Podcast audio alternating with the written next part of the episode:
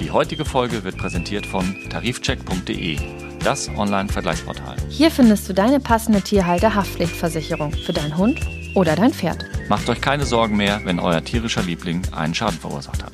Vergleicht jetzt kostenlos die Tierhalter-Haftpflichtversicherung. Und jetzt neu findet eure passende Hundekrankenversicherung. Vergleicht jetzt auf tarifcheck.de.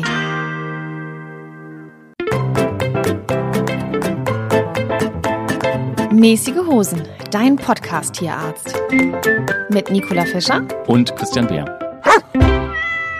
Moin, Nicola. Guten Abend, Christian. Ja, schön, dass wir mal wieder zusammenkommen. Es ist ja Lang ist her, viel passiert. langes her, viel passiert. Und ähm, ja, da stelle ich wieder die Frage der Fragen, wie, wie hast du die Zeit so verbracht? Was sind so deine Highlights oder vielleicht sogar Ups und Downs? Ups und Downs, meine Highlights. Ähm, Ich habe heute eine nicht sehr häufig vorkommende Gebärmutterentzündung bei einer Katze ähm, operiert. Okay, und das heißt? interessieren ja immer so spannende Sachen. Ja, Kranke Katze, ältere Katze, 14 Jahre, bis dato nicht kastriert, herzkrank, mit blutigem Ausfluss aus der Scheide.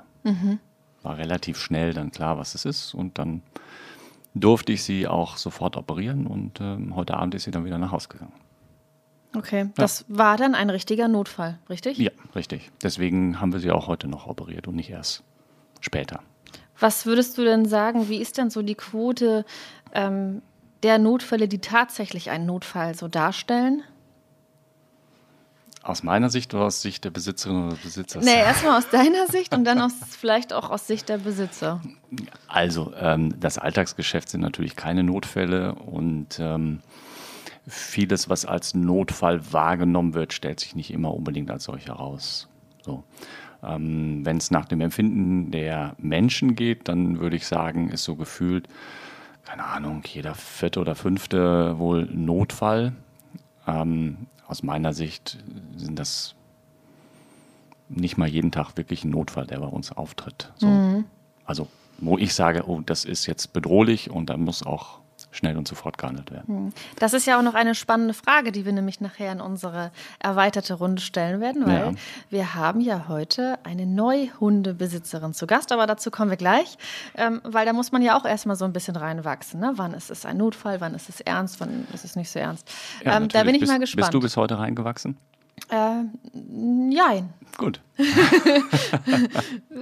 auch noch nicht so ganz, aber man hat natürlich einen anderen Blick, wie man sein Tier anfasst, wonach man gucken kann. Ähm, ich sage nur Erste Hilfe. Ähm, das ist ja eine unserer ersten Folgen gewesen. Da ähm, kann man ja schon ein paar Parameter abchecken. Okay. Ja. Und bei dir? Ja, es ist ja sehr viel Zeit vergangen und äh, es ist ja auch äh, viel passiert auf unserer Welt. Und ich habe in der Zwischenzeit mich um das Thema gekümmert, was praktisch äh, allgegenwärtig ist. Also nicht um das Thema, aber um, um eins äh, dieser Ausläufer in dieser Sache. Wir haben ein bisschen recherchiert zum Thema Haustiere der geflüchteten Ukrainer. Ja. Und das sind ja jede Menge, die jetzt ins Land äh, kommen mit, und mit ihren Tieren hierher flüchten. Und ähm, wir waren da ganz eng mit Peter tatsächlich im Austausch und die haben für uns in der Ukraine gedreht. Okay. Ja.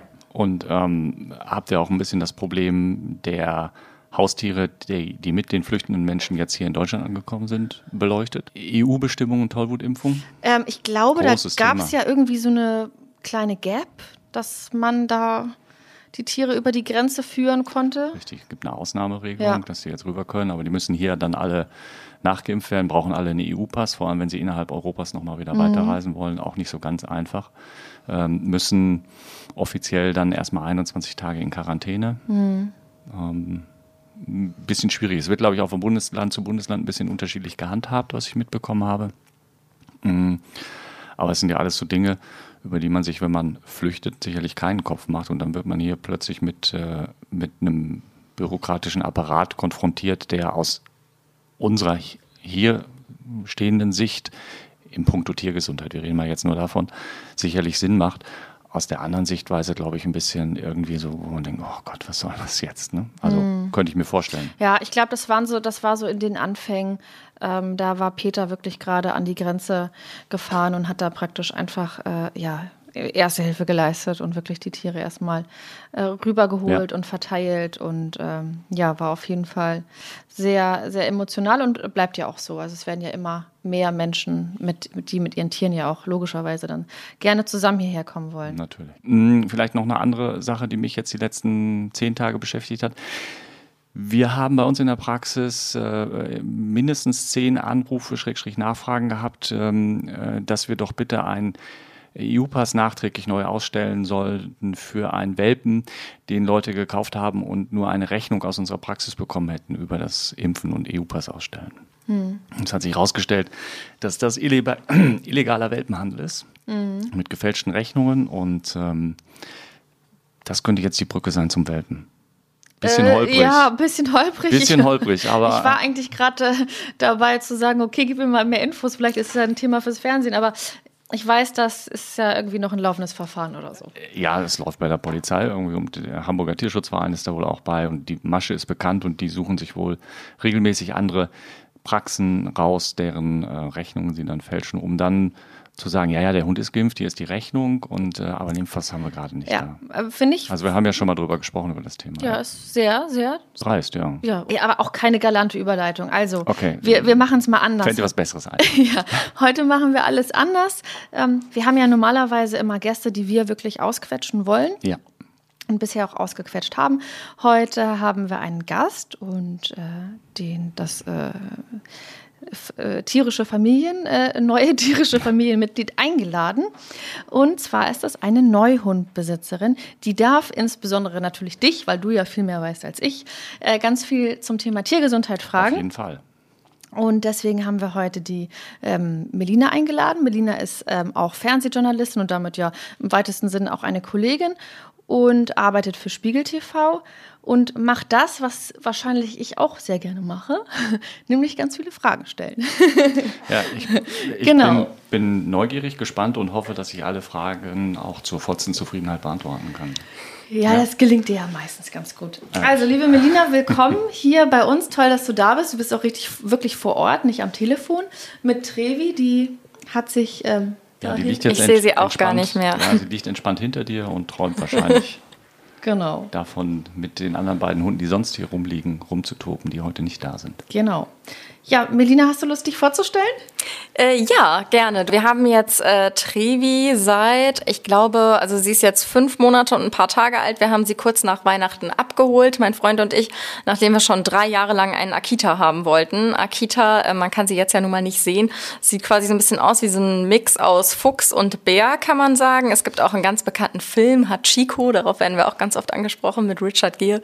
Ähm, genau, es ist also ein ganz äh, plüschiger äh, Hund mit so einem gekringelten Schwanz. Ähm, und äh, genau, wir wollten schon seit drei Jahren so einen Hund haben. Und äh, ja, jetzt hat es endlich mal gepasst, auch so was die Zeit angeht. Das war früher immer ein Problem.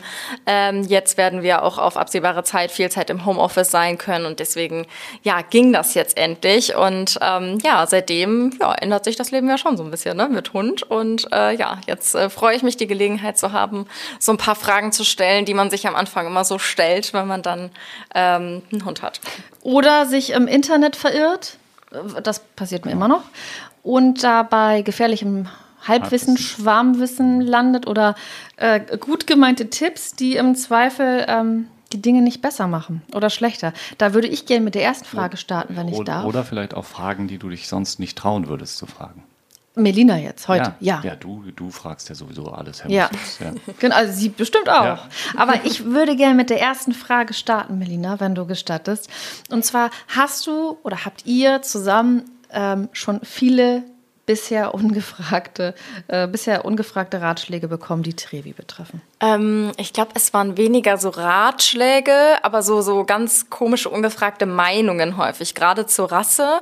Ähm, da war es dann häufig so, dass Leute gesagt haben, irgendwie, ähm, wenn sie, sie hatte mal so ein paar Tage, wo sie echt relativ stur war und dann sich so ein bisschen abziehen lassen, so an der Straße. Und da kommen dann Leute vorbei und sagen irgendwie, ja, ist ein Akita, ne? Ja, der ist stur, äh, ist auch kein Ersthund. So, ohne dass man irgendwie mit der Person im Gespräch war. Sowas passiert halt häufig. Oder ähm, dass Leute Leute dann irgendwie fragen, ähm, ja, ist ja bestimmt nicht ihr erster Hund, oder? Äh, und dann irgendwie, ja, mein, mein Nachbar hatte auch eine Akita, nach zwei Tagen war der erste Dackel tot, wo man sich so denkt, Moment, was passiert hier gerade? Warum denkt jeder irgendwie, er muss seine, seine Meinung abgeben zu dieser Rasse? So, das war, glaube ich, eher so das Ding, dass da halt dann ganz viele irgendwie ähm, um die Ecke kamen mit ihren Meinungen, äh, warum das jetzt auf jeden Fall für uns nicht der richtige Hund sei. Und wir wissen selbst, dass es ähm, eine Herausforderung ist auf jeden Fall, aber haben uns natürlich vorher gut informiert. Und ich glaube, das ist halt so das, was uns auch am meisten nervt, dass das so ständig in Frage gestellt wird von irgendwelchen Leuten, die man eigentlich gar nicht kennt. Hm, und die man gar nicht gefragt hat. Um genau. Aber ein schönes Stichwort für meine nächste Frage oder meine erste Frage. Ähm, ihr habt euch gut informiert und du hast gesagt, ihr habt euch das drei Jahre überlegt, hat sich vielleicht auch nicht immer dann sofort ergeben. Wie genau habt ihr euch informiert über diese ganze Zeit? Und ähm, was mich auch noch interessiert, was hat euch überhaupt zu dieser Rasse gebracht? Es ist ja jetzt nicht so die ganz, ich sag mal, ähm, alltäglich herkömmliche Rasse, die man so an jeder Ecke sieht? Oder ist es genau der Grund, weswegen ihr euch dafür entschieden habt? Vor drei Jahren sind wir das erste Mal zum Züchter gefahren, weil wir uns einfach mal informieren wollten. Ähm, klar hat man vorher auch ein bisschen was gelesen, einfach so im Internet irgendwie über die Rasse. Aber wir wollten uns mal informieren, ähm, ob das überhaupt passen könnte, weil ich auch immer dachte, okay, das ist ein großer Hund. Ein großer Hund braucht auf jeden Fall einen Garten, der braucht richtig viel Platz. Wahrscheinlich ist das jetzt eh nichts für uns so. Und dann, ähm, genau, sind wir dahin, haben die mit Fragen gelöchert und ähm, waren dann hinterher schon sehr fasziniert fasziniert von der Rasse, ähm, weil es einfach so dieses, ähm, was andere dann vielleicht eher so als Nachteil empfinden, dieses Sture, dieses Hinterfragende, nicht unbedingt jedes Kommando ausführen wollen, ganz genau gucken, ob sie da jetzt gerade Lust drauf haben, den Sinn sehen oder nicht. Das finden wir eigentlich ganz cool so und das ist ähm, ja eigentlich was, was ich irgendwie super finde und äh, auch so, dass die halt einfach zu ihren Besitzern super loyal sind, sehr, sehr treue Hunde, ähm, dass sie sehr ruhig sind. Also wir sind jetzt auch nicht so die krassen Sportskanonen. Ich brauche jetzt keinen Hund, mit dem ich irgendwie äh, Agility-Training machen kann oder so. Also da hat auf jeden Fall schon so vieles gepasst. Und dann ähm, gab es eine Zeit, wo wir ähm, länger auf einen Chikoko und auf einen Shiba Inu aufgepasst haben. Das sind auch so zwei japanische Rassen, die vom Wesen ähnlich sind wie der Akita. Ähm, und das hat uns dann eigentlich noch mehr bestärkt. Und ähm, ja, dann haben wir halt irgendwie so das typische äh, Welpenbuch von Martin Rütter gelesen, alle Folgen von Die Welpen kommen geguckt, sowas natürlich, haben aber auch Lektüre zum Akita Kita speziell ähm, gelesen, waren dann ein zweites Mal beim Züchter, ja, und dann war es um uns geschehen und dann war nur noch die Frage, okay, aus welchem Wurf nehmen wir dann jetzt ein? Okay. Und ähm, haben sich eure, eure Erwartungen bisher in den ersten vier Monaten eurer Hundeelternschaft äh, soweit bestätigt? Was die ähm, Sturheit anbelangt. Was die, die Sturheit anbelangt. Äh, also ja, doch schon, so zum Teil. Ähm, also stur ist sie schon. Also jetzt auch vorhin, als wir dann irgendwie losgegangen sind, läufst du runter und wir haben dann das Ritual, dass sie sich immer hinsetzen muss, bevor wir halt aus der äh, Haustür unten rausgehen und erst aufs Okay darf sie rausgehen. So und ähm, dann sagst du Sitz oder gibst ihr einfach nur das Signal mit dem mit dem Finger und dann guckt sie und dann siehst du, okay, das Hinterteil zuckt. Sie überlegt, okay, soll ich es jetzt machen? Soll ich es jetzt nicht machen? Geht so ein bisschen runter mit dem Hinterteil, dann wieder hoch. Und das ist so dieses Hinterfragen, so, okay, es ist nicht so, als hätte sie es nicht verstanden. Ne? So, solche Situationen gibt es schon häufiger. Mm, aber bislang sind wir eher positiv überrascht. Also man muss vielleicht auch dazu sagen, gerade eben, weil wir auch wissen, dass es eine Herausforderung ist, ähm, sind wir schon auch echt so seit Tag eins, ähm, was die Erziehung anbelangt, vielleicht aktiv aktiver, als ich es jetzt wäre, wenn ich jetzt einen Labrador hätte oder so. Bald irgendwann kommt ja dann die gefürchtete Pubertät und dann kann es natürlich sein, dass sich all das dann irgendwie, äh, ja, dass es das zunichte macht, was wir so bislang so uns erarbeitet haben. Aber bislang, ähm, ja, erfüllt es unsere Erwartung, Erwartung total. Ihr wart sehr gut vorbereitet und ich glaube, umso länger man sozusagen auf eine Sache hinarbeitet, desto ähm, ja, intensiver beschäftigt man sich auch damit. Bei mir war das damals der Rhodesien Ritschbeck. Äh, wie habt ihr euch vorbereitet in Sachen Tiergesundheit? Weil der Tierarzt ist ja für die nächsten 15 Jahre, sage ich mal, ähm, ein treuer Begleiter dann auch für euch. Auf jeden Fall.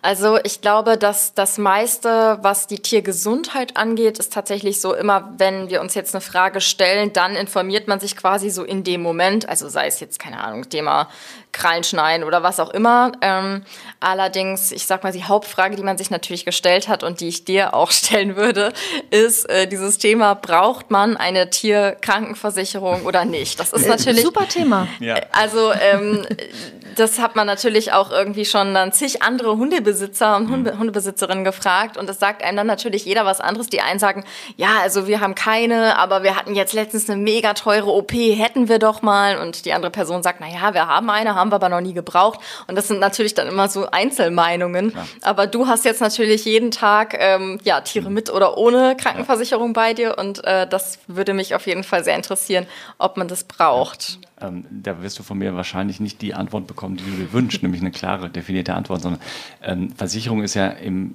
zum einen etwas, um einem einen möglichen finanziellen Schaden irgendwie zu ersparen und zum anderen hat es ja auch was mit einem Sicherheitsbedürfnis oder Sicherheitsgefühl zu tun. Und ähm, Tierkrankenversicherungen sind, ähm, soweit ich das weiß, ich bin kein Jurist, ähm, Sachversicherung. Das heißt, es gibt ein, ein gegenseitiges äh, außergewöhnliches Kündigungsrecht oder wie auch immer das im, im Juristendeutsch heißt. Heißt, wenn du einen Schadensfall hast, sprich Kosten produzierst bei der Versicherung, könnte es sein, dass du einen Brief von der Versicherung bekommst und die sagen, schön war es mit uns, aber jetzt ist vorbei oder ähm, wir heben die, ähm, äh, die monatlichen Gebühren an oder wir schließen zukünftig sämtliche, ich sage jetzt mal ein Beispiel, Gelenkerkrankungen aus, weil du schon dreimal hm, wegen einer Kreuzband-OP da gewesen bist. Wäre ah, jetzt okay. unmöglich, dreimal wegen mhm. einer Kreuzband-OP, aber okay. Ähm, das macht es natürlich ein bisschen schwierig in der Kalkulation. Dann kommt es natürlich darauf an, was nehme ich jetzt für einen Tarif. Es gibt ja inzwischen so wahnsinnig viele verschiedene Versicherungen und auch unterschiedliche Sachen, die abgedeckt werden. Also nur OP-Versicherung oder Vollversicherung. Zahlen die Impfungen mit, zahlen die Routineuntersuchungen mit. Und ich kriege die Frage immer wieder gestellt und ich kann sie nicht zufriedenstellend beantworten, weil letzten Endes muss ich sagen, erstens kommt es auf die Versicherung an und man muss es sich einfach mal ausrechnen, wie viel zahle ich da jeden Monat, wie viel kriege ich an Standard, beziehungsweise muss ich zusätzlich bei privaten Krankenversicherungen wäre es die Selbstbeteiligung oder sowas, ja, also wenn Impfungen zum Beispiel nicht mitbezahlt werden, die ich aber regelmäßig machen lasse, dann muss ich es ja noch auf den monatlichen Preis wieder raufkalkulieren. Und dann komme ich jetzt auf eine Summe X pro Jahr, die ich bezahle. Glaube ich, dass ich diese Summe X im Jahr verbrauchen werde, dann ist es rentabel, wenn ich jetzt nur das Monetäre betrachte geht es mir darum, dass ich mich sicher fühle, weil ich weiß, wenn jetzt 1500 Euro auf einmal fällig wären, könnte ich es nicht bezahlen. Dann macht die Versicherung sicherlich Sinn. Wenn ich mir sage, ja gut, 1500 Euro ist eine Menge Kohle, aber irgendwie habe ich das, ähm, kriege ich schon hin und vielleicht habe ich auch Glück und die ersten fünf Jahre passiert ja gar nichts Besonderes und habe in der Zwischenzeit irgendwo, naja, früher gab es sowas wie ein Sparbuch, das macht heutzutage keinen Sinn mehr, aber ich könnte ja theoretisch dieses Geld auch monatlich irgendwo beiseite legen, nicht anfassen und das Hundeleben lang dann nur für den Tierarzt benutzen oder die Tierärztin. Mit ein bisschen Glück bleibt am Ende des Hundelebens was über ähm, oder eben auch nicht. Also die Schwierigkeit ist, glaube ich, im Wesentlichen dein Sicherheitsbedürfnis. Und wenn du und dein Partner, wenn ihr sagt, wir haben ein sehr großes Sicherheitsbedürfnis und wir haben ein sehr eng kalkuliertes Budget und es fällt uns leichter, jeden Monat Summe X beiseite zu legen, als einmal vielleicht dann Summe Y zu bezahlen, dann macht die Versicherung auf jeden Fall Sinn. Wir haben dieses Sicherheitsbedürfnis, weil aber auch schon viele schlimme Dinge passiert sind, die einen dann an der Kasse oder am am äh, Empfang dann ja doch so ein bisschen den Boden unter den Füßen wegzieht. Ähm, wenn man dann drei, gut vierstellig waren wir zum Glück noch nicht, aber dreistellig ja meistens im ja, höheren dreistelligen natürlich. Bereich. Und leider steigt diese Versicherung irgendwie jährlich. Also die ähm, Prämie ist irgendwie höher geworden. Aber es gibt einem ein sehr gutes Sicherheitsbedürfnis, da hast du recht. Wir hatten aber auch schon mal den Fall, ähm, dass wir wirklich mehrere Sachen abklären mussten. Und ich habe dann zu der Tierärztin gesagt, machen Sie alles machen Sie mehrere Röntgenbilder. Und hat sie gesagt, ach so, Geld spielt für Sie keine Rolle. Sage ich, doch, das spielt eine Rolle, aber wir sind versichert. Also machen Sie, was nötig ist. Und das kann man auch nicht immer sagen. Ne? Nein, das ist schon richtig. Ähm, wir haben, also die Versicherungsquote bei den Haustieren ist in Deutschland relativ gering im Vergleich zu anderen Ländern. Und ähm, dementsprechend haben wir auch jetzt bei uns im Klientel nicht so wahnsinnig viele versicherte Hunde ich finde, man kann es nicht auf eine, eine Zahl oder eine Sache runterbrechen, sondern man muss es individuell entscheiden. Das ist natürlich auch das, was man jetzt so als Hundebesitzer dann äh, abwägt. Wir haben es jetzt auch oder haben es jetzt auch dafür entschieden, dass wir dann für sie ein Konto eröffnen werden, wo wir jeden Monat dann halt einen bestimmten Betrag draufzahlen und dann kann man halt dran, dann hat man so ein bisschen dieses Sicherheitsbedürfnis quasi gestillt, was du gerade gesagt hast. Aber weil wir gerade bei ähm, ja, Zwischenfällen, Notfälle, ja. Krankenakte, Trevi ist ja noch sehr jung. Ähm, ja, gab es schon irgendwelche Vorkommnisse, die euch so ein bisschen auch äh, ja, den Puls haben höher steigen lassen? Ja, tatsächlich direkt am Anfang. Und zwar, ähm, als wir sie bekommen haben, da war es so, dass ähm, sie noch äh, sozusagen in den Endzügen einer Blasenentzündung war. Und dann sollten wir ihr halt noch ein Antibiotikum geben für ein paar Tage. Und das ähm, haben wir dann auch gemacht. Und dann hatte ich aber, nachdem das Antibiotikum dann vorbei war, das Gefühl, wir tragen sie jetzt ja immer runter oder ja, jetzt leider immer noch. Das kommen wir gleich noch zu, zu der Frage. ähm, auf jeden Fall äh, kommt dann natürlich schon mal so ein Urintropfen auch irgendwie auf die Haut oder ähm, auf den Pulli. Und da hatte ich dann das Gefühl, dass es sehr stark gerochen hat, so ähm, Ammoniak metallisch. So, und daraufhin sind wir dann wieder ähm, zum Tierarzt und dann wurden ein paar Untersuchungen gemacht und dann haben wir auch eine Urinprobe abgegeben und so. Und dann stellte sich halt heraus, dass sie ähm, so Kolibakterien äh, im Urin hat. Dann haben wir nochmal ein Antibiotikum bekommen. Dann haben wir nochmal eine Urinprobe abgeben müssen, um zu gucken, ob das jetzt, ob die Bakterien wirklich weg sind. Ähm, und die haben wir dann auch abgegeben. Dann ist die Urinprobe verloren gegangen auf dem Weg ins Labor und das hat sich dann schon direkt am Anfang alles so ein bisschen gezogen. Naja, hinterher hatte dann irgendwie äh, das Tier schon äh, mehr Antibiotika-Packung Intus als irgendwie Lebensmonate. Ähm, genau, aber das hat sich dann alles geregelt und dann waren wir noch einmal da, weil sie so ein tränendes Auge hatte. Das rechte Auge, das hat irgendwie stark getränt und da wurden dann auch Untersuchungen gemacht, ähm, ob das irgendwie, ob die Netzhaut betroffen sein könnte. Und äh, ja, letztlich haben wir dann da auch noch mal so ein paar Tropfen bekommen. Und ähm, ja, dann nach den Tropfen war es nicht besser, aber dann ja, nach zwei Wochen oder so ging es dann einfach so plötzlich weg.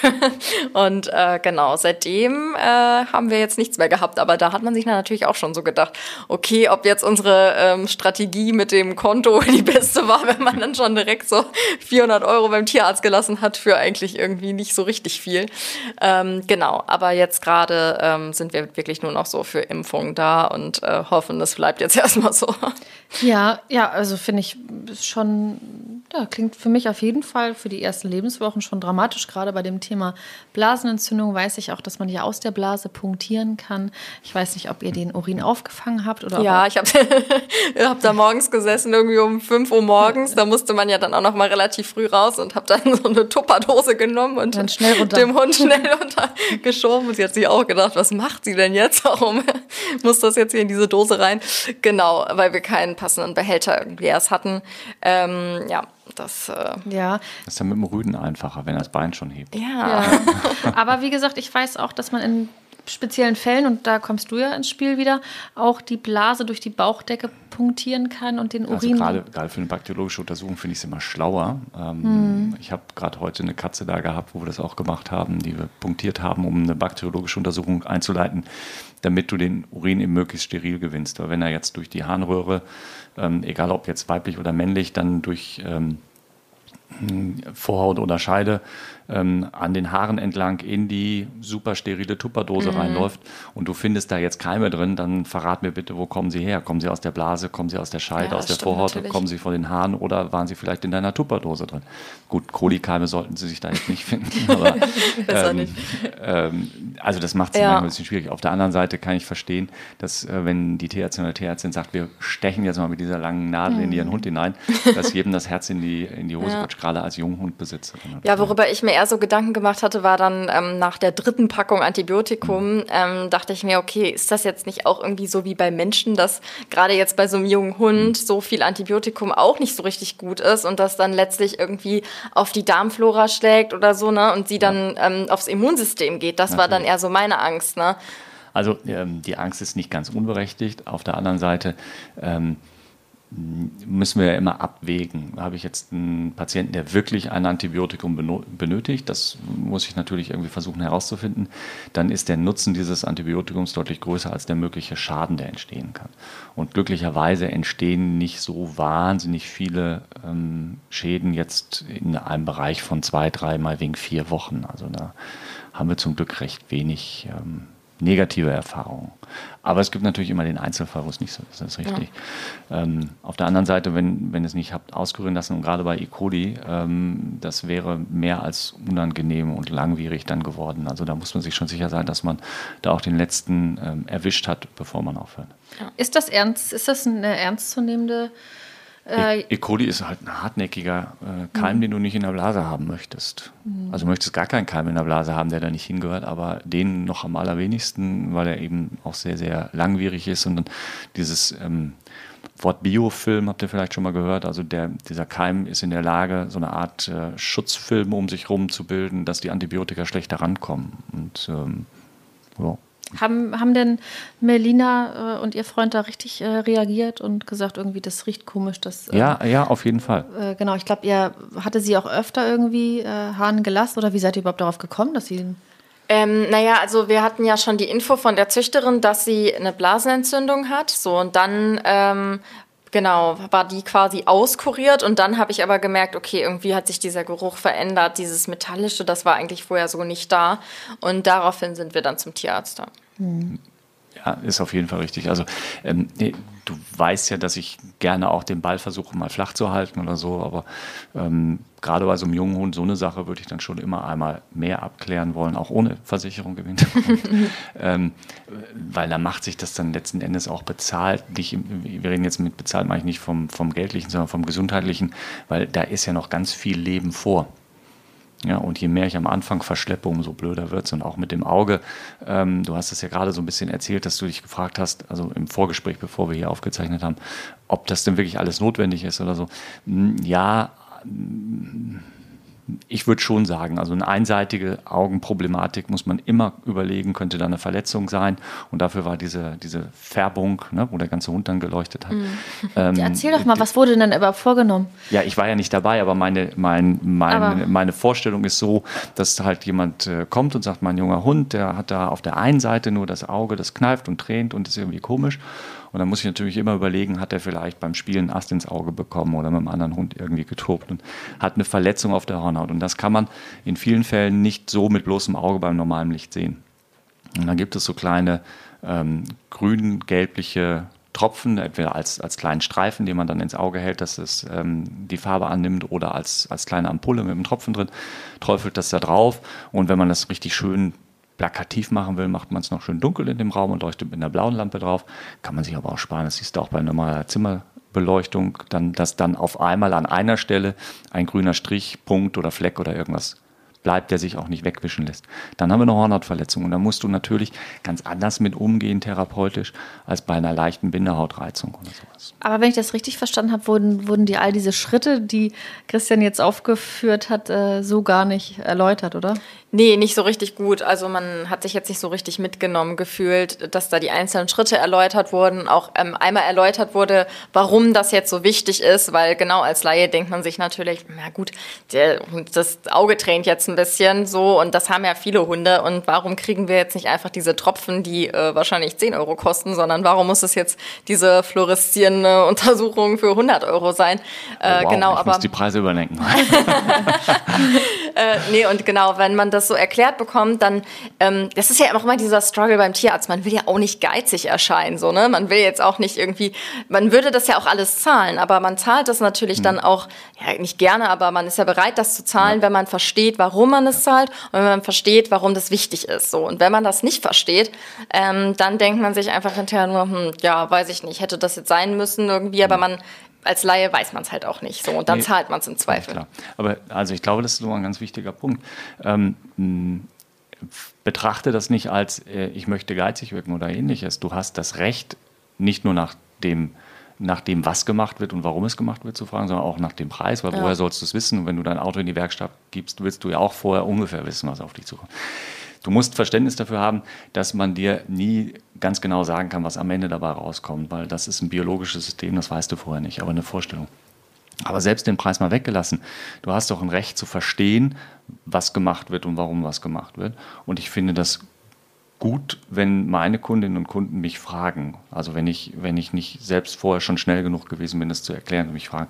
Natürlich gibt es auch mal Fragen, wo du, denken, wo du denkst, hm, ja gut, okay, aber alles in allem ist es ja, ist es ja nur legitim zu fragen. Und ähm, wir haben da, glaube ich, haben wir da schon mal drüber gesprochen.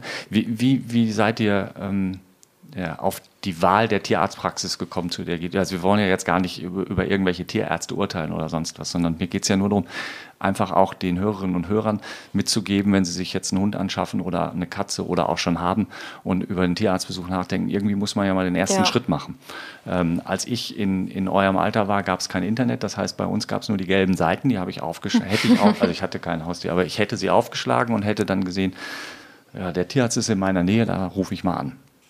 Wie habt ihr das gemacht? Ähm, also erstmal haben wir Leute gefragt, die wir kannten und die mhm. halt auch Hunde haben so und äh, gefragt, wo die hingehen. Das waren dann aber alles Tierärzte, die sehr weit weg waren und dann haben wir uns gedacht, naja, gerade am Anfang ne, muss man ja dann doch häufiger noch hin für ja. Impfung oder halt auch, wenn man mal einen Notfall hat, dann wäre es eigentlich auch ganz schön, wenn es jetzt nicht so weit weg ist. Und deswegen haben wir dann einfach geschaut, welche mhm. Tierärzte sind in der Nähe und ähm, haben dann die Bewertung verglichen und dann gab es zum Beispiel auch eine, da hat man schon, wenn man sich die Website angeschaut hat, gesehen, dass sie sehr viel Wert so auf ähm, chinesische Medizin und Homöopathie legt und so. Und da dachte ich mir, oh nee, bitte nicht, wenn dann ständig so Homöopathieangebote kommen. Da war ich dann direkt raus und genau, dann blieben jetzt auch nicht mehr so viele. Und ja. dann ähm, haben wir das so ein bisschen an, war so eine Kombination aus Nähe und Bewertung. Ja. Hm. Aber weniger Empfehlungen, weil die Distanz nicht passte. Genau, ja. ja. Also wir erleben relativ häufig, dass also die Leute, die uns darauf hinweisen, in Anführungsstrichen, dass die sagen, mein Nachbar, mein Kollege oder sonst wer hat, hat empfohlen. Also die Mund-zu-Mund-Propaganda ist da, glaube ich, immer noch relativ wichtig. Und dann ist, glaube ich, Tierarztbesuch ähnlich wie Kinderarztbesuch nochmal mehr in Punkt ähm, mit Vertrauensbasis. Also mehr mhm. als du zu deinem Zahnarzt oder deiner Zahnärztin hast, ähm, glaube ich, ist so dieses, ich gebe ein schutzlos gefühltes Wesen, für das ich die Verantwortung habe, in die fremden Hände und kann, kann nicht selber was machen. Und ich glaube, da ist eine ganz, ganz große Vertrauensbasis notwendig, die da sein muss. Aber ich glaube, was ganz wichtig ist, so aus, als, äh, aus Tierhaltersicht, ist, dass man irgendwo hinkommt und dass man vielleicht auch erkannt wird. Ähm, und wenn der Tierarzt oder die Tierärztin halt nur in die Karteikarte schaut und sagt, ach, guten Tag, Frau Fischer, mit der Tara so, und dann, vielleicht erinnert sie sich ja wirklich an den Hund.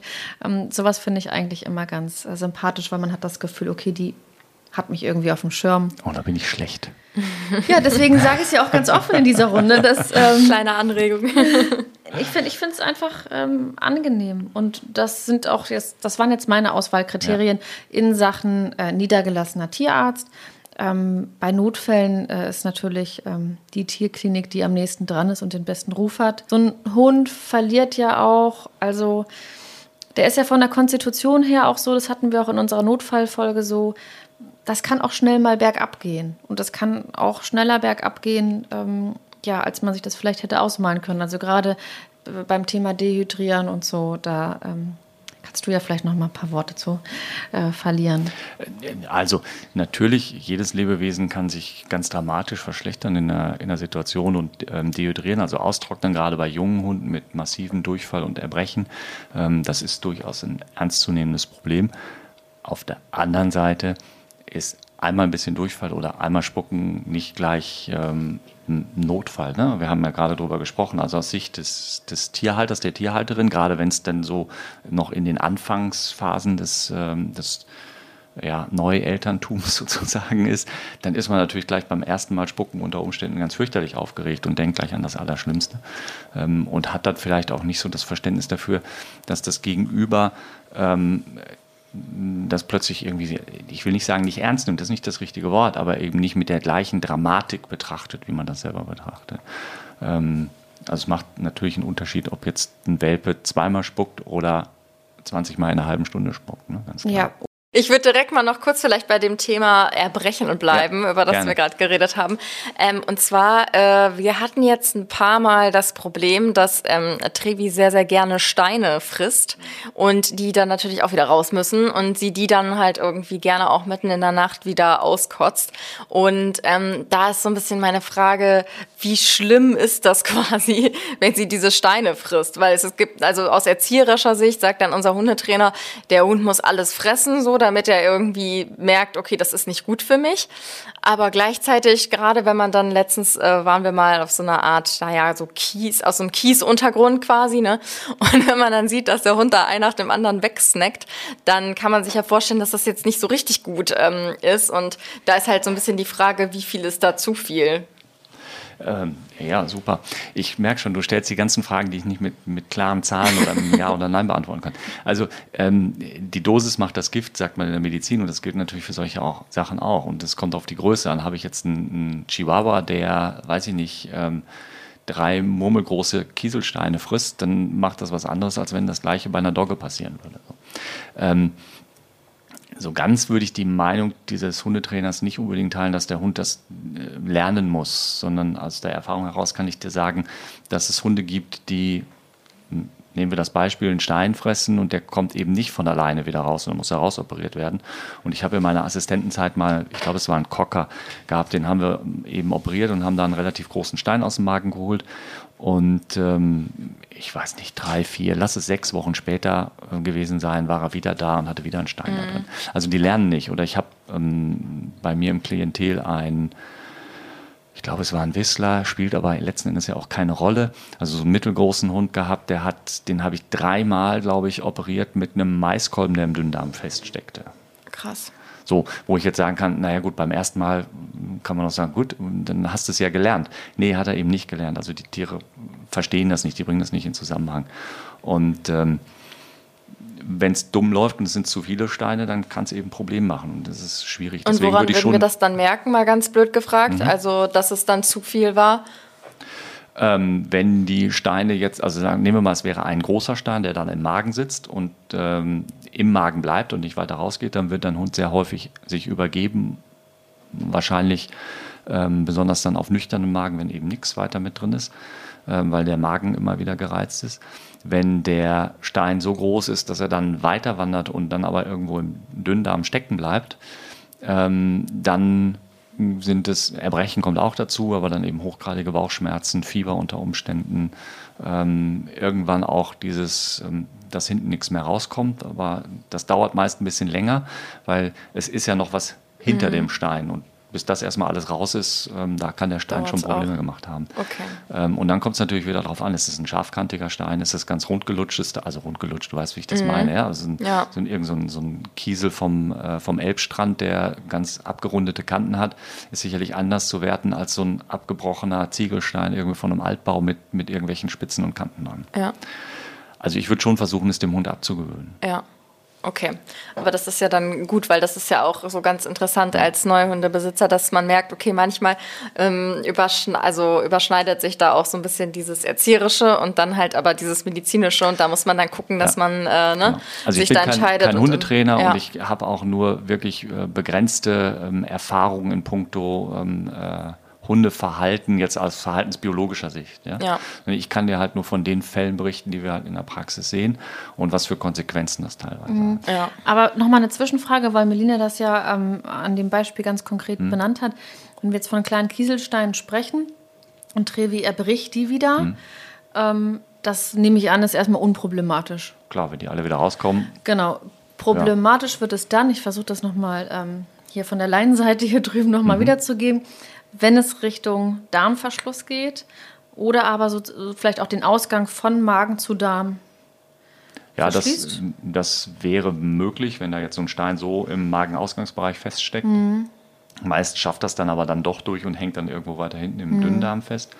Ähm, wir haben ja auch manchmal Hunde, die fressen wahnsinnig viel Sand und auch das kann dann zu so einer Anschoppung kommen. Und mit, ja, den ähm, Sand mag sie auch ganz ja, gerne. ähm, mit entsprechenden Problemen da drin. Also klar, ein bisschen Sand ist nicht schlimm und wie viele Babys haben schon eine Handvoll Sand gefuttert, das ist alles nicht wild. Ja? Ähm, aber wo ist jetzt die Grenze? Und das ist ganz schwer in ja. Zahlen zu fassen. Ja.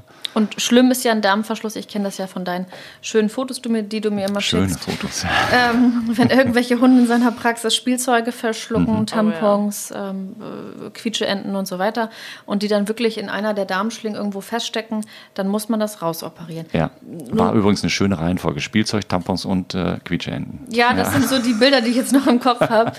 ähm, der, der Stein geht ja wirklich dann eher so durch den, durch den Darm durch, nehme ich mal an, ne? wenn er dann überhaupt dahin gelangt, also bevor Trevi ihn jetzt erbrechen würde. Ja.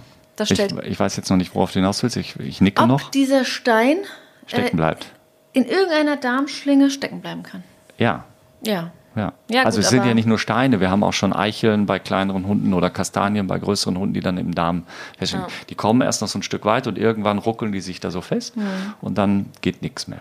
Aber das wäre doch jetzt ein guter Anhaltspunkt zu sagen, das Risiko wollen wir nicht weiter eingehen, weil Nee, auf jeden Fall. ich ja. dachte, der kommt durch den Darm vielleicht dann durch oder so. Wenn es klein genug ist, ja, aber. Aber da musst du aber Trevi in- fragen, wie ja, klein Ja, das da ist das du Trevi Problem. Und vor allem, Ja. du kannst ja nicht jedes Mal Sind hergehen und sagen, so okay, Kissen. 3,5 Zentimeter geht, kannst du fressen. Genau. ja? 3,7, oh, besser nicht, 4, lass. Ne, geht ja auch Mhm. nicht. Und so schnell kannst du ja dann auch nicht gucken. Also im, im, besten Fall versucht man das seinem Hund irgendwie Ja, abzugewöhnen. Das würden Ja. wir dann jetzt, glaube ich, auch mal Aber probieren. wie das funktioniert, ja. dann müsst ihr den Fragen wir dann wieder Hundetrainer den Hundetrainer. Aber Okay. äh, ja, spannende Frage auf jeden Fall. Also, Ich hätte direkt noch die nächste Frage Mhm. und zwar, das hatte ich vorhin auch schon so angeschnitten. Ähm, nun, ich weiß gar nicht, ob Trevi noch als Welpe durchgeht. Ich glaube eher nicht mehr. es ist eher so ich sagen, Junghund. Ne?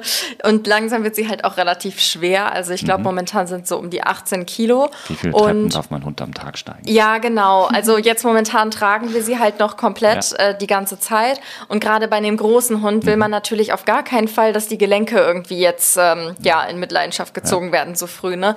Aber äh, gibt es sozusagen irgendwie da eine Faustregel ab so und so vier Wochen oder Monaten kann mein Hund Treppen steigen? Jetzt würde ich fragen, wie viele Treppen habt ihr denn zu steigen? Ähm, zweiter Stock. Ja, so. Und wie oft geht dein Hund die Treppen? Ähm, jetzt momentan müsste sie so viermal am Tag. Und wie oft glaubst du, wirst du es noch schaffen, deinen Hund zu tragen? Ja, das ist die gute Frage. Also ich sag mal so, momentan stehe ich so ein bisschen vor dieser Entscheidung. Mhm. Möchte ich, dass äh, sie irgendwie ihre Gelenke hinterher äh, ja, Probleme haben oder meinen Rücken?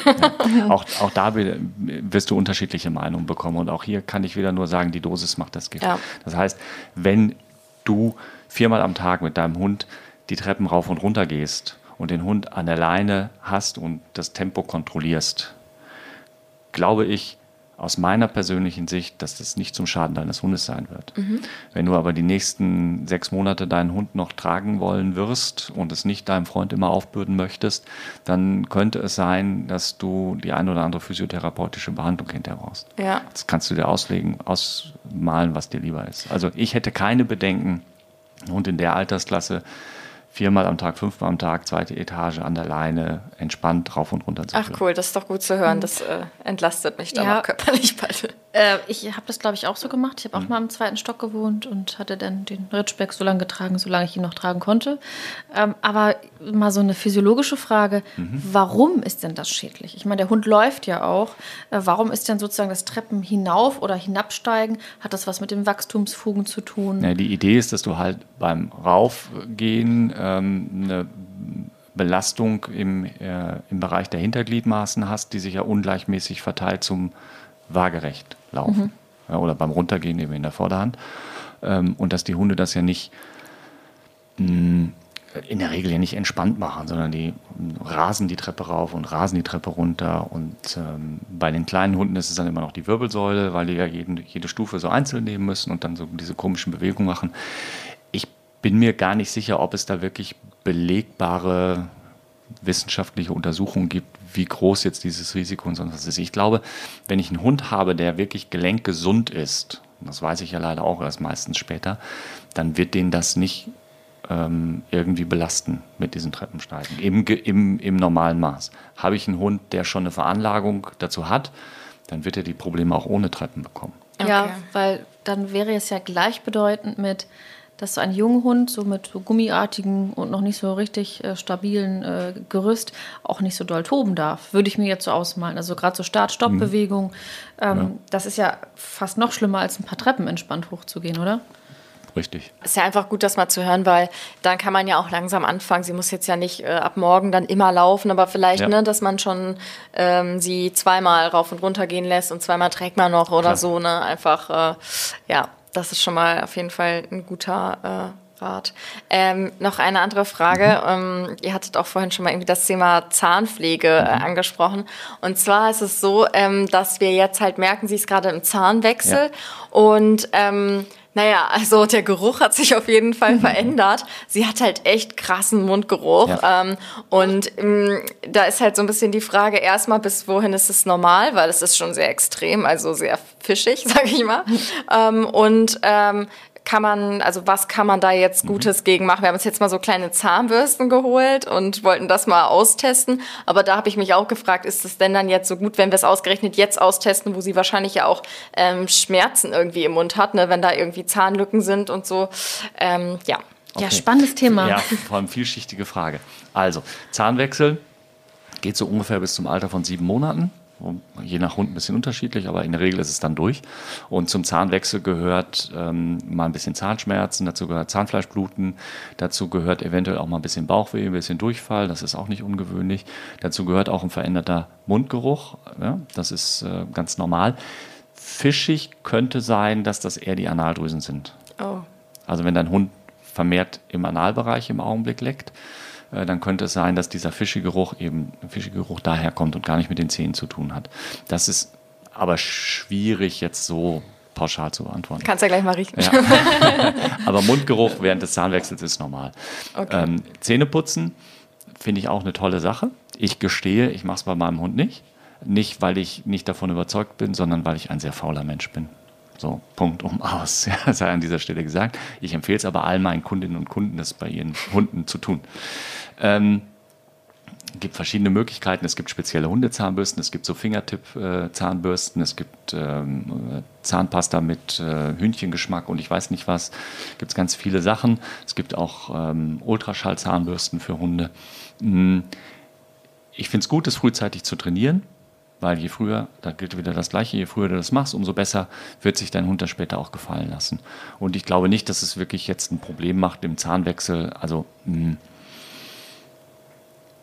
als meine Tochter im Zahnwechsel war, musste sie trotzdem Zähne putzen oder Zähne geputzt bekommen, so in der Altersklasse. Also ähm, und das Zahnfleisch soll ja auch durchaus massiert werden beim Zähneputzen. Mhm. Es ist, geht ja nicht nur um die Reinheit der Zähne, sondern auch um die Zahnfleischpflege. Und insofern ist es sicherlich nicht schädlich. Und du musst ja jetzt nicht mit aller Gewalt darauf rumrubbeln oder so. Also das geht. Hm, ich empfehle immer gerne, das haben wir schon mal besprochen, ne? die Schlemmkreide. Also Kreidepulver, mhm. Schlemmkreide, ähm, ein Tüchlein nass machen, in die Kreide äh, einstippen und damit die Zähne abholen. Ah, okay. So. Mhm. Lassen sich die Hunde mit dem Finger meistens besser gefallen mhm. als mit einer Zahnbürste. Aber gegen die Zahnbürsten ist absolut nichts einzuwenden. Also ja, oder vielleicht auch, dass man mit dem Tuch startet und dann danach die Zahnbürste, dass sie erstmal merkt, wie, irgendwas wie wird manchmal in meinen Mund genau. äh, gepackt. Ja. Und dann Schwierigkeit ist halt auch die Zahninnenseite. Mhm. Ja.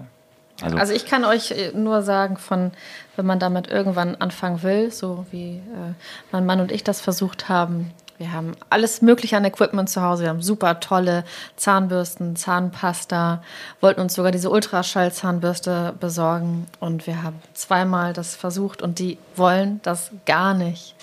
Also die tun uns nichts, aber sie möchten wirklich gar nicht, dass wir da mit dem Finger oder mit einer Bürste reingehen. Deswegen finde ich es toll, wenn ihr es jetzt schon versucht, ähm, beneide ich euch ein bisschen drum, weil man das im Alter eigentlich nicht mehr hinkriegt. Das an der Stelle vielleicht der Tipp, das gilt für, für alles. Ich habe das ja gerade schon mal so für, für den Alltag.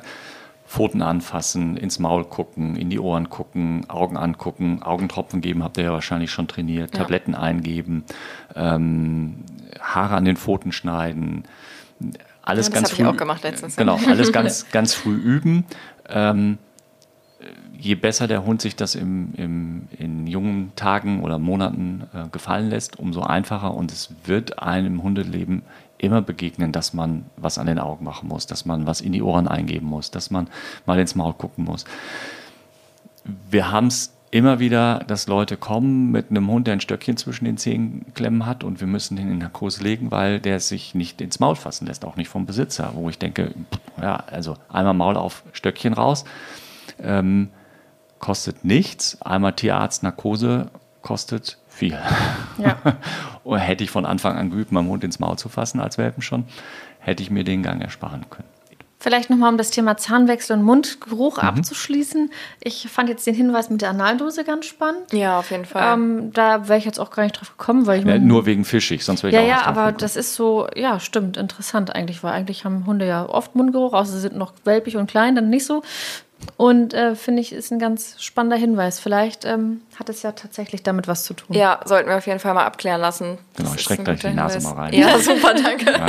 Sehr gut. Ich hätte tatsächlich noch ähm, zwei, ich habe es mir hier sogar aufgeschrieben und gerade schon mal so einen Blick drauf äh, geworfen. Ja. Ähm, und zwar äh, einmal noch ähm, das Thema so Stubenreinheit mhm. quasi. Also ich hatte mal irgendwie gelesen, ich weiß jetzt gar nicht mehr genau, dass ab ein Hund ja auch erst ab einem gewissen ähm, Alter, ich weiß jetzt gar nicht, ich glaube es waren vier Monate, den ähm, Harndrang sozusagen halten kann, überhaupt irgendwie ein, ähm, ja, eine Kontrolle ansatzweise über die Blase hat. So. Wir hatten jetzt am Anfang schon ähm, ja, es hat schon lange gedauert, sag ich mal, bis sie halbwegs stummrein war. Wir haben es jetzt ja gerade gesehen, ja. sie hat hier schon den Teppich, äh, sich auf dem Teppich verewigt.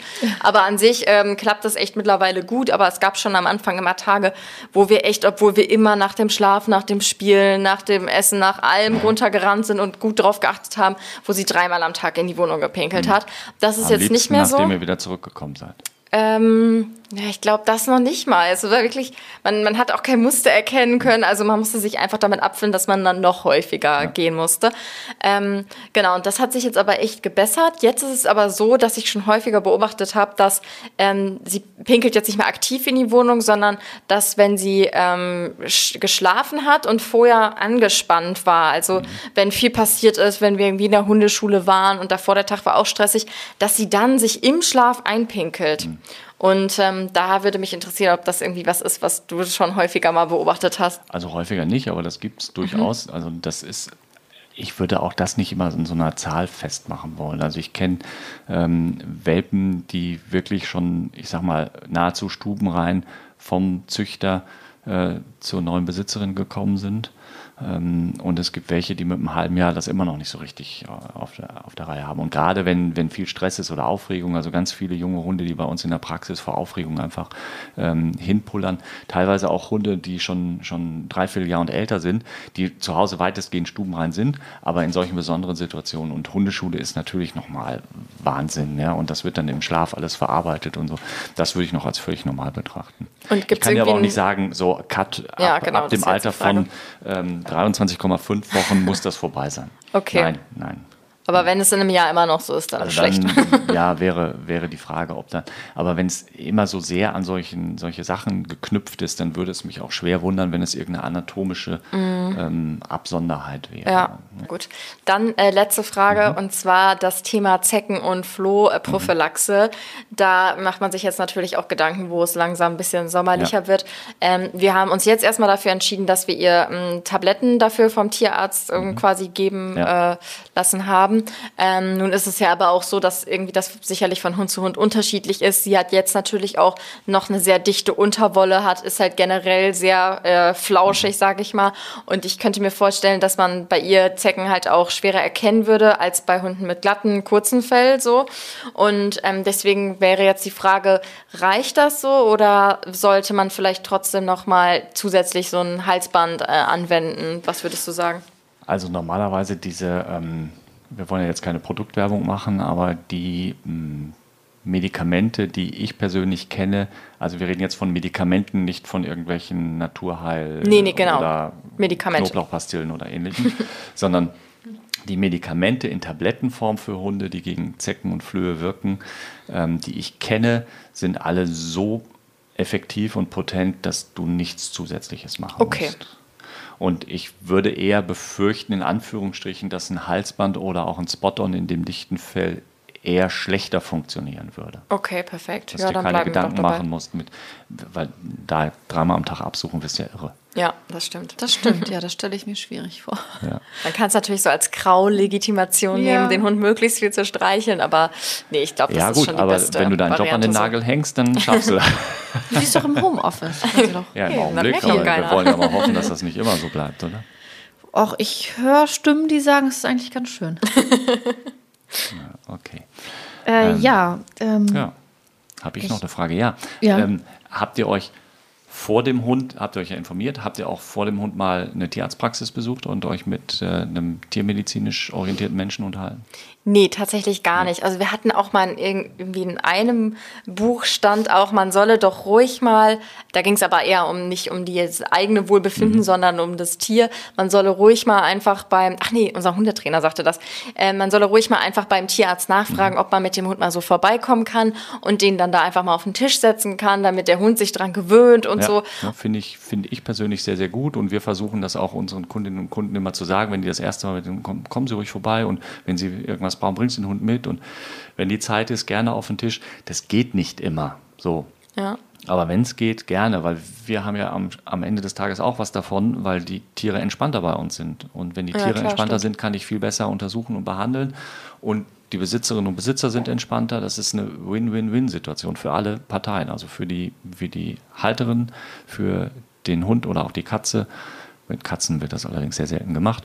Und natürlich auch für das äh, Personal in der Tierarztpraxis. Wir mussten am Anfang unsere Enna, die aus dem Tierschutz kommt, wir mussten die am Anfang wirklich in die Praxis reintragen. Sie hatte ja seinerzeit auch schon ihre 18 Kilo äh, und dann irgendwann 23 und wir mussten sie wirklich in die Praxis reintragen, weil sie hatte Angst vor glatten Untergründen.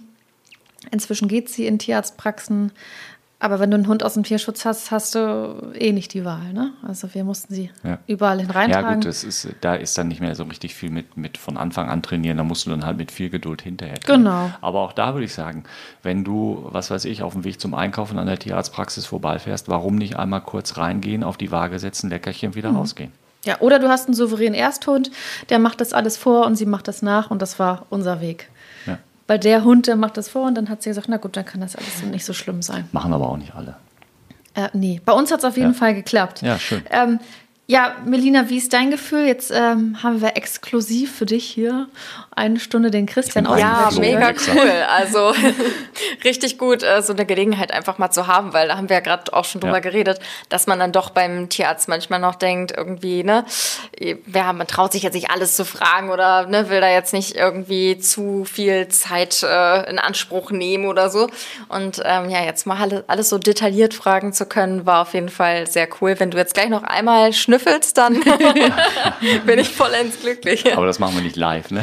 machen wir nicht live, aber wir, wir, lösen das einfach mal nächste Folge auf. Ja, natürlich. Ob, das, ob der Mundgeruch äh, vielleicht von der Analdose her Ich hoffe nicht. Oder vom Zahnwechsel. Jetzt prophezeien ja alle eigentlich so bei uns, dass es jetzt bald richtig, richtig schlimm wird ja. mit Trevi, weil jetzt bald die Pubertät kommt. Mhm. Und ich finde, das ist wirklich so ein Thema, da gibt es tausend Mythen drüber. So, es gibt Leute, ja. die irgendwie, ja, wo der Hund gefühlt drei Jahre in der Pubertät äh, ist irgendwie oder ähm, wo einem gesagt wird, von dann, von diesem Zeitpunkt an fangt ihr wirklich bei Null an und von einem auf den anderen Tag kippt das Verhalten des Hundes komplett. Und mich würde einfach mal interessieren, ähm, woran merkt man das, dass der Hund in der Pubertät ist? Und ähm, wie lang geht das? Also sind das jetzt ein paar Wochen oder sind das drei Jahre? Oder genau, vielleicht kannst du einmal so mit diesen Grundmythen so ein bisschen aufräumen. Also die Schwierigkeit ist natürlich jetzt so ein bisschen zu unterscheiden, was passiert da körperlich und was passiert da so entwicklungstechnisch im Geiste. Ähm, und das ist auch von, von Rasse zu Rasse ja sehr unterschiedlich. Also es gibt ja äh, Hunde, die sind bis ins mittlere Alter hinein irgendwie Kindsköpfe, um jetzt mal ein anderes Wort zu benutzen. Ähm, und es gibt Hunde, die sind ähm, mit anderthalb schon irgendwie gefühlt ähm, in einer gewissen Altersweisheit unterwegs. Ähm, also das Geschlechtliche ist ja jetzt erstmal so, dass sozusagen die, die Geschlechtsreife entsteht durch die, durch die Pubertät. Die ist bei der Hündin ja relativ gut definiert mit dem Beginn der ersten Läufigkeit. Wann kommt die erste Läufigkeit? Ja, irgendwo so im Alter von 9 bis 18 Monaten. Manchmal vielleicht schon einen Ticken früher, aber ich würde jetzt bei eurem Hund so tippen, ja, eher so Richtung 9, 10, 11 Monate. Mhm. Ähm, aber das ist nur ein ganz, ganz vager Tipp. Also das ist sehr, sehr variabel auch. Und ähm, in der Regel stellst du das relativ einfach fest bei der Hündin eben an den ersten Blutungen. Das ist sozusagen der Startschuss für die erste Läufigkeit. Und ähm, wenn man das jetzt so betrachtet, ist das sozusagen diese Pubertät, also diese Entwicklung vom, vom noch geschlechtsunreifen Körper zum geschlechtsreifen Körper. Die meisten Leute, glaube ich, betrachten Pubertät wirklich so als dieses Durchgeknalltsein. Sage ich jetzt mal so. Aber es ist natürlich so auch immer eine, auch. eine, gute Ausrede, wenn der Hund ja, ja, eben jung rum. ist und genau, hört. Genau, und dann wird das halt, ja, ja, das ist dann die Pubertät, weil der ist jetzt irgendwie so ein bisschen spinnert und so und vielleicht habe ich das mit der Erziehung auch nicht so richtig gut gemeint, aber ich habe ja, jetzt eine, hab ja jetzt eine gute Ausrede, ist die Pubertät. Und dementsprechend wirst du wahrscheinlich auch unterschiedlich lange ähm, Phasen von dem einen oder anderen haben. So rein medizinisch bei der Hündin würde ich persönlich immer sagen, okay, äh, dieses, dieses, die Geschlechtsreife und damit ist das Thema dann für die Hündin durch. So. Mhm. Beim Rüden ist es ein bisschen schwieriger, weil das ist ja nicht so an einem Punkt zu setzen. Das ist ja so ein bisschen so eine Entwicklung. Und wenn die dann anfangen, teilweise mit fünf, sechs Monaten dann schon mal das erste Mal irgendwelche sexuellen Verhaltensweisen zu zeigen, ja, sind die jetzt schon wirklich richtig sexuell motiviert oder ist das irgendwie so ein Spiel, ähm, was da sich noch entwickelt? Und auch da ist es ja sehr, sehr unterschiedlich. Also mein eigener Rüde, der war mit neun Monaten halt schon so rüdig, würde ich jetzt mal sagen, dass es schon schwierig war. So. Und ähm, dann gibt es andere, die ich bei mir im Klientel habe, die sind 15, 16, 18 Monate alt, wo die Leute sagen, ja, pff, nö, also der interessiert sich noch nicht für die Mädels und ähm, der ist irgendwie noch ganz, ganz sutsche und, und verspielt. Also ganz schwieriger Begriff und auch da wieder ganz schwierig in, den, in, in eine Zeit zu fassen. Hm? Geschlossene Wachstumsfugen ist für mich das Ende der Pubertät, nur mal als Beispiel, dann musst du wieder nach der Rasse auch gucken. Also mhm. du siehst, es ist ganz, ganz schwierig Kompliziert. Wieder ähm, zu fassen. Wieder keine andere. Das ist so frustrierend hier mit diesem, mit diesem Menschen, der keine, nicht mal hier Tacheles redet und sagt, so muss das jetzt sein.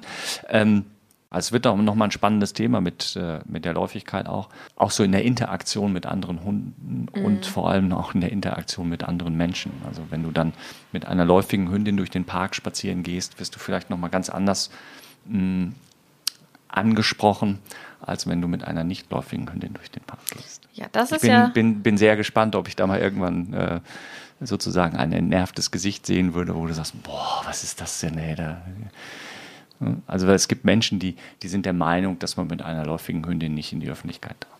Ja, genau. das habe ich auch schon ein paar Mal gehört. Ich bin ja. mal gespannt, ja. Ja, das sind auf jeden Fall Begegnungen, die man macht. Ja. Ähm, ich glaube, das sind bevorzugt Männer, die so denken, oder? Ja, von bis. Ja. Also ich glaube, als, als Halterin einer Hündin, die läufig ist, ähm, ja, kann man schon wirklich äh, ja, unschöne, unschöne Momente irgendwie erleben weil die Rüden ja dann austicken und der Fehler wird dann ja eben halt bei der Halterin der Hündin eben gesucht. Weil die sich jetzt genau da und da eben halt dann aufhält und ja eigentlich sich irgendwie mhm. in den letzten Wald hätte verziehen können. naja, drei Wochen einsperren. Mit drei Wochen ist es ja nicht getan, es sind ja auch eher sechs, ne? Weil bis zu sechs Wochen riechen ja. sie ja schon ganz ja. gut. Könntest du ja auch so. Äh, ja, ja, durchaus. In, der, in dieser Phase der Scheinträchtigkeit sind viele Rüden ja auch nochmal ziemlich wild hinterher. Ja. Aber Hast du das Gefühl, dass wir, also eine eindeutige Antwort in Sachen Pubertät gab es jetzt nicht, Nein. aber war das für dich trotzdem aufschlussreich? Ja, erreicht? also ich könnte noch mal eine eindeutige, ich bin der Meinung, weil das haben wir vorhin, glaube ich, auch vor der Aufzeichnung, ich bin der Meinung, beim Junghund muss man nicht die Krallen schneiden. Das ist eine eindeutige Aussage. Okay. Damit ich wenigstens eine eindeutige Aussage heute habe. Sehr gut, das ist doch gut. Ähm, ja, wir machen am Ende machen wir gerne. Und ich würde sagen, ja. wir machen heute ein Quiz. Ein Quiz. Ja. Ja.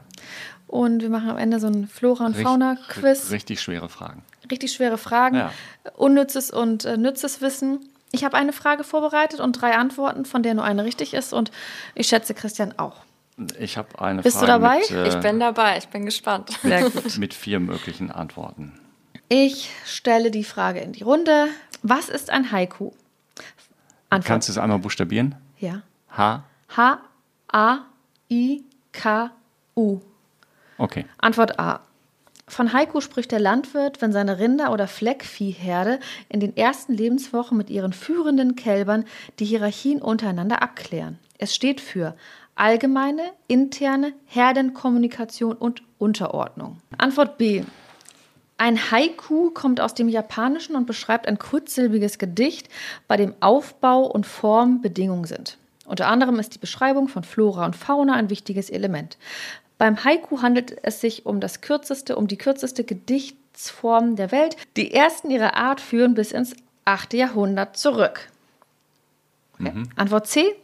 Haiku wird in der Pädagogik vermehrt bei Lernschwierigkeiten von Kindern aus dem Primarschulbereich eingesetzt. Hierbei ist die Rede von tiergestützten Lernmethoden. Überwiegend kommen hier kinderfreundliche, mittelgroße Hunderassen zum Einsatz. Großer Beliebtheit erfreuen sich inzwischen aber auch die gutmütigen Alpakas. Melina konnte. Jetzt bin ich dran. Wow. Also ich glaube, ich bin mir relativ sicher, dass es B ist. Äh, und äh, habe da gerade irgendwie so eine dunkle Erinnerung an meine Schulzeit, äh, dass wir auch selbst mal so Haikus schreiben mussten. Ähm, mir war jetzt gar nicht klar, dass es da auch um die Beschreibung von Flora und Fauna geht.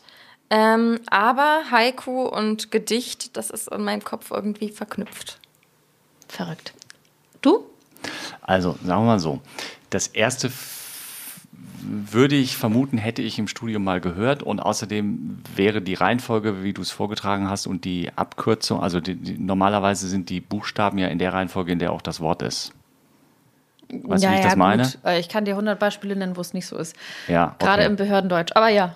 Ja. Ähm, beim letzten glaube ich, dass ich das gehört hätte, weil mein Hund ja auch ähm, als Schulhund mit eingesetzt wird und ich denke, dass meine Frau dieses Wort hätte irgendwann mal fallen lassen im, in einem Zusammenhang. Deswegen würde ich das auch ausschließen wollen. Das ist jetzt eine reine Ausschlussgeschichte und deswegen bleibt dann äh, B, obwohl ich nie Gedichte geschrieben habe, ja, obwohl ich nichts mit Gedichten am Hut habe und schon gar nicht mit japanischen. Ja, ihr habt die Alpakas unterschätzt. Nein, es ist das Haiku. Äh, es ist das Gedicht. oh. die Gedichtsanalysen doch gelohnt in der Schule und einen Sinn gehabt. Aber ich hätte mich auch gar nicht mehr so weit zurückerinnern können. Ich muss mal eben meine Brille ablesen, damit ich, abnehmen, damit ich die Frage vorlesen kann. Okay. Ähm, das ist jetzt wirklich eine, eine hundebezogene Frage. Ja, das okay. ist gut. Ja, okay. Welche Aussage zur sogenannten Wolfskralle ist richtig? Also ich lese euch vier Antworten vor, nur eine davon ist richtig. Ja? Mhm. A. Anfang des 20. Jahrhunderts züchteten findige Tierärzte aus Großbritannien Hunden die Wolfskralle an, um im gleichen Zug besonders den Jägern die Gefahren aufzuzeigen, die durch die Amputation, also und dadurch äh, durch die Amputation mehr Geld zu verdienen. Verständlich? Ja, ich okay. denke. Okay. B. Die Amputation der Wolfskralle ist beim Welpen in den ersten drei Lebenstagen auch ohne Narkose erlaubt, da die Tiere in dem Alter noch keine Schmerzempfindung haben. Mhm. C. Oh, jetzt muss ich gucken, dass ich das richtig ausspreche. Während bei der Hunderasse Beauceron ich glaube, so spricht man das aus, ähm, in Klammern aber auch bei anderen äh, Hunderassen, eine doppelte Wolfskralle verlangt ist, ist bei der Weiterentwicklung zum sogenannten Triceron sogar die dreifache Wolfskralle vom Zuchtverband vorgeschrieben. Und jetzt die letzte Möglichkeit. D. Wölfe besitzen diese zusätzliche Kralle nicht, daher wäre es korrekter, von der Afterzehe zu sprechen. Ich glaube, es ist das Letzte. Ja, ich glaube auch. Das klingt also am sinnigsten. Nicht, ja, ich war so ehrlich gesagt kurz bei der Amputation, aber ich dachte, das ist auch wieder irgendwas Wildes, was du dir ausdenkst. Ich glaube, das heißt nicht Wolfskralle, sondern wirklich. Ja. Ja, das ist richtig. Also Wölfe haben das Ding nicht und Wolfskralle wird es genannt. Übrigens wird auch ganz häufig fälschlicherweise zum Daumenwolfskralle gesagt, ähm, aber auch als Afterkralle oder Afterzehe wird es bezeichnet. Und das wäre dann irgendwie ja logischer, wenn der Wolf es nicht hat, es dann auch nicht Wolfskralle zu Ja, und Afterzehe, Afterkralle. Weil es nur an der Hinterpfote ist. Okay, also in der Nähe des Afters. Ah, endlich, einmal. Ja. Äh. Aber vielleicht hat Melina mich auch ein bisschen stimuliert. Ja, vielleicht hättest du sonst B gesagt. Mit der Amputation? Mit der Amputation. Ja, ich war Also da die dran. ist übrigens glücklicherweise seit einigen Jahren durchs Tierschutzgesetz verboten. Das war früher ja erlaubt. Ja. Und das mit diesen Jägern ist übrigens auch richtig. Also es gibt ja ähm, diese Afterzehe oder Wolfskralle ähm, durchaus unerwünscht auch bei Hunden, wo die dann ist, die ist nicht weiter schlimm. Und da hieß es dann immer, oh ja, die muss aber unbedingt amputiert werden, weil sonst bleibt der Hund bei der Arbeit im Wald irgendwie dann da hängen und dann reißt die raus und mhm. so weiter und so fort. Und bei diesen ähm, Afterzähnen oder Wolfskrallen ist es ja so, die können manchmal wirklich knöcherne Verbindung haben, ähnlich wie eine Daumenkralle. Und manchmal ist das nur so ein Hautlappen mit einer Kralle dran, der ganz wabbelig da rumhängt. Mhm. Ja. Ja, war irgendwie alles ein bisschen schlüssig, aber gut, gut, dass wir das geklärt wieder haben. Wieder was gelernt. Wieder was, wieder was gelernt. Ja. ja, vielen, vielen Dank. Mir hat Spaß gemacht. Mir auch. Ich fand das schön, dass ich du mal. Ich konnte wieder mal zur Verwirrung beitragen. Ja, und ich fand es schön, dass du mal ein bisschen in die Mangel genommen worden bist ja, von jemand anderem. Ein bisschen, bisschen geschwitzt. das ist gelogen. Na, ich fand es auch super spannend. Vielen, vielen Dank. Das sind so okay. Einblicke, die man sonst gar nicht bekommen würde. Ja, das ist ja, das ist ja das Ziel dieses Podcasts, ja. ne? dass, wir, dass wir versuchen, mh, mal so ein bisschen, bisschen die, die, ja, diese Angst zu nehmen, dann dieses dieses Google mal ähm, zu unterbinden und ähm, mal so ein bisschen dieses, ich habe das vorhin Menschverstand und Bauchgefühl gesagt. Und das ist mir immer ganz wichtig. Man verfällt schon immer schnell in Todesangst. Also ich habe auch mal einmal das, Ja. den Fehler gemacht, das zu googeln mit diesen Steinfressen Mhm. und da war auch mal das schlechtes Signal, das hatte psychische Gründe, der, ist, der Hund ist verrückt, mit anderen Worten. Und dann dachte ich auch, oh, das ist ja irgendwie jetzt blöd. Also es ist, äh, ja, am besten Wenn man man dann noch überlegt, dass es immer an Besitzer liegt, wenn der Hund verrückt ist. Richtig, wo kommt Ja. man dann hin? Nee, das, das ist schon, glaube ich, gut so. Und äh, ja, ich fand es total äh, toll und erfrischend, dass du hier warst. Unser erster Gast mit Hund hier. Ähm, richtig toll. Vielen Dank, dass Hat du dir gefreut. Zeit genommen hast. Uns Danke. hat es auch gefreut. Danke euch. Dann würde ich sagen, sag mal, was machen wir nächstes Mal? Ja, wir hatten ja schon beim vorigen Mal irgendwie gesagt, du wolltest gerne was übers Kotfressen beim Hund machen und ich wollte ähm, endlich mal wieder die Katze ein bisschen in den Fokus bringen und was über ähm, Stress bei der Katze machen. Genau. Das packen wir dann, weil es ja beides so wenig ist, in eine Folge, damit wir endlich mal eine halbe Stunde voll kriegen. Ich glaube, dass es Hundebesitzer sehr interessieren wird. Äh, interessieren Warum wird. die Katze gestresst ist. Ja, Nee. das glaube ich auch. Warum der Hund kot ist, ist für viele echt ein Thema. Ja, Also, ja. ich bin Ich gespannt. kann da ein Lied von meinem vorigen Hund von singen. Ja. Vom Kotfressen. Ja. Na cool. Ja. Dann, Wir sehen uns. wir sehen und hören uns. Dankeschön. Tschüss. Tschüss. Die heutige Folge wurde euch präsentiert von tarifcheck.de. Dem kostenlosen Online-Vergleichsportal. Hier findest du deine passende Tierhalter-Haftpflichtversicherung. Und jetzt neu, findet eure passende Hundekrankenversicherung. Vergleicht jetzt auf tarifcheck.de. Mäßige Hosen, dein Podcast-Tierarzt.